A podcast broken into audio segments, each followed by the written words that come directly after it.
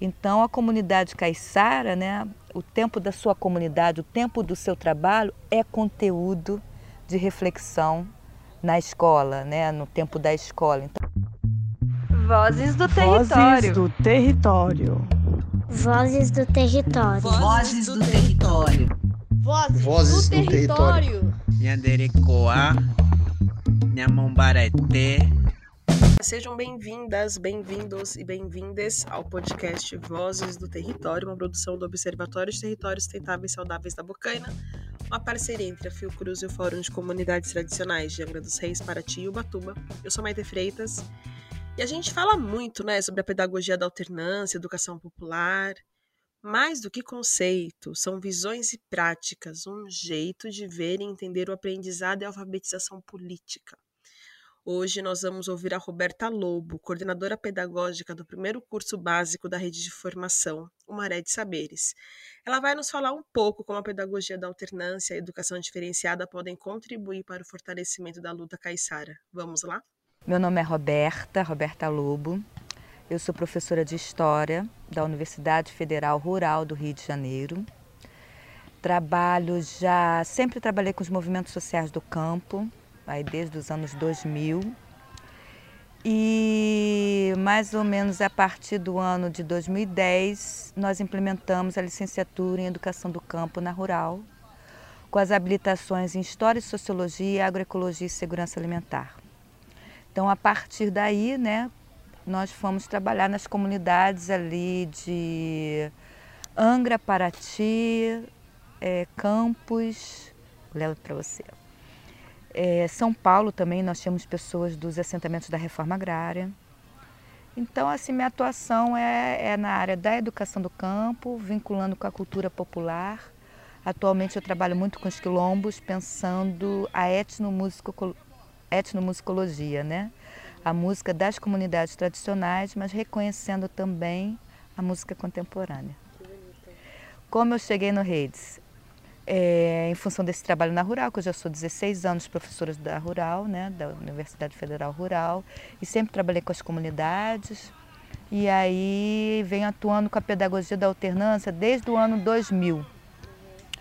Primeiro como militante do movimento dos movimentos sociais do campo, é, fazendo formação né, desde a alfabetização com o Programa Nacional de Educação na Reforma Agrária. É, e depois cheguei na alternância na fase da graduação, né, onde dentro da Rural a gente implementou esse curso, então a pedagogia da alternância está nos acompanhando há 20 anos, né, e hoje eu coordeno uma especialização né, para a formação de educadores do campo, né, fortalecendo aí a pedagogia da alternância, onde tentando valorizar esses sujeitos na sua diversidade que atuam nos diversos territórios do campo, né? É, quando a gente, o Movimento Nacional de Educação do Campo é, iniciou lá nos anos 2000 com o movimento, antes da legislação, ele estava pensando essa educação do campo da diversidade dos povos do campo. Então ele já incluiu os ribeirinhas, os caiçaras, né, os quilombolas, é, os seringueiros, né? Então toda essa diversidade cabia nessa ideia de uma educação do campo. Porque o principal da educação do campo está nessa ideia da pedagogia da alternância, é pensar o seu sujeito nos territórios. E aí ao, ao longo dos anos 2000, 2010, 2006, 2008, 2010, se criou esse termo da educação diferenciada. Porque na verdade nós estamos falando assim, se a gente está falando de outros sujeitos, a gente tem que falar de outra pedagogia. Né? E como essa educação ela tem que fazer sentido a partir da vida e do trabalho dessas comunidades, né? Como a gente avança no processo de escolarização dessas comunidades sem tirar o mundo do trabalho deles.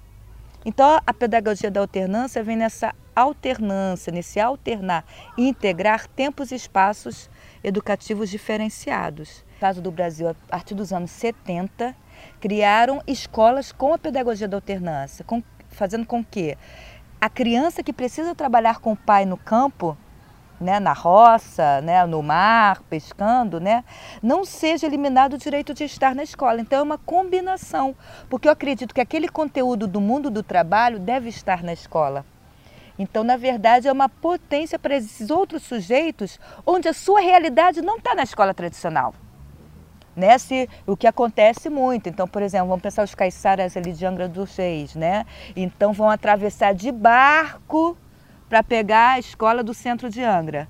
Mas na escola do centro de Angra vamos falar de, de carro, de ônibus, de helicóptero, mas ele só anda de barco. Então a, a escola, é, na, no formato, na modalidade, na filosofia da pedagogia da alternância, é fazer com que a realidade desses sujeitos seja um conteúdo de reflexão. Coisa que, na sua maioria, as escolas regulares do sistema de ensino não colocam isso, né? Dissociam a realidade que ele vive na sua família, na sua comunidade, no mundo do trabalho, com o mundo dos conhecimentos científicos. Então, como se combina isso? Como se valoriza esses dois saberes, né? Para que o jovem valorize essa cultura, mas também tenha inserção no mundo do trabalho, né? Então, acho que a pedagogia da alternância para esses outros sujeitos em que essa escola tradicional nunca viu. A escola tradicional nunca viu calimbola, muito pelo contrário, tinha preconceito porque vinha cheia de lama, porque andava, porque era preto, né? Essa escola tradicional nunca viu o caiçara, o indígena, seja que etnia for. Nunca colocou uma cosmovisão africana ou caiçara ou indígena dentro da escola. Então essa luta das escolas do campo ou das escolas diferenciadas é porque a realidade, a cultura e a ancestralidade desses povos sejam reconhecidas como conhecimento necessário para todos nós nesse momento aí de pós-fim do mundo, de pós-pandemia, de crise, né? Hoje nós vimos lá essa, essa aula, né, que nós tivemos com com pescador artesanal, né? Olha, você acha que o oceano tem o oceano tem limites. E a gente só olha na superficialidade. Ele foi mostrando quantas vidas tinham lá atrás daquele marisco. Né? Então acho que e só ele pode nos ensinar isso, né? E só o filho dele pode permanecer com esse conhecimento. Mas aí tem que ter uma escola aqui, diferenciada, né? Eu acho que é uma virada de época mesmo em que o verdadeiro sentido da nossa existência está na retomada desses conhecimentos tradicionais. E tem alguns espaços que isso, eu acho que em 20 anos alguma coisa já alterou, né? Você tem a licenciatura intercultural, né? Porque mesmo a educação do campo não dá conta da, das diferentes etnias indígenas. Eu sou professora de História e Filosofia, eu vou falar de Adorno, Kant, Hegel. Não, eu tenho que pensar a cosmovisão indígena. Eu tenho que partir da cosmovisão indígena, porque aqui, isso que foi expropriado, né? Os saberes tradicionais foram expropriados. Então, como a gente valoriza isso, mas a partir dos seus sujeitos né? porque foi ele que teve a manutenção, a preservação dessa cultura. Então a gente está com 20 anos de movimento, mudando o nome, né? Educação do campo, pedagogia da alternância, educação diferenciada, mas é no sentido de pensar outros sujeitos, outras metodologias, outras linguagens, outras formas de se produzir conhecimento. Faz uma utopia, mas ela é uma utopia possível, de se realizar. Eu acho que ela vem se realizando, né? Imagina, é um movimento de 22 anos. A primeira Confederação Nacional de Educação do Campo foi no ano 2000. Então, agora, para os movimentos sociais do campo, eles, eles não tinham nem o processo de alfabetização. Agora tem pós-graduação. Né? Não no sentido mesmo não, do mundo do trabalho, mas também da compreensão e valorização da sua realidade. Né? Então, como a gente combina né, essa formação humana, artística, mas sem desconsiderar os conflitos e as necessidades do mundo do trabalho.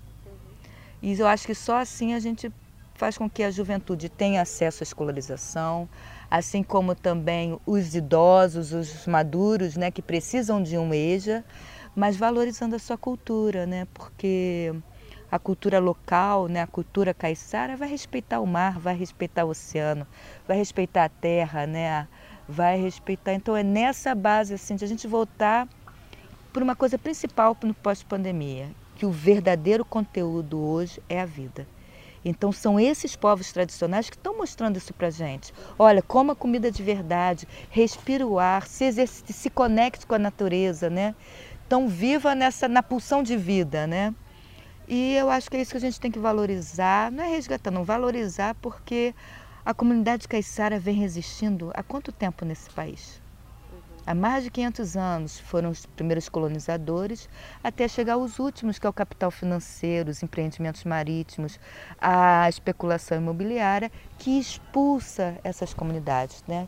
Então, acho que pensar uma outra educação, uma educação diferenciada, é pensar os sujeitos nos seus territórios, com a sua cultura e com uma dignidade de vida, né? O projeto Redes é fruto de uma parceria com a Fiotec Fiocruz, por meio do Observatório Territórios Sustentáveis e Saudáveis da Bocaina, do Fórum de Comunidades Tradicionais da Universidade Federal Fluminense e da Universidade Estadual Paulista.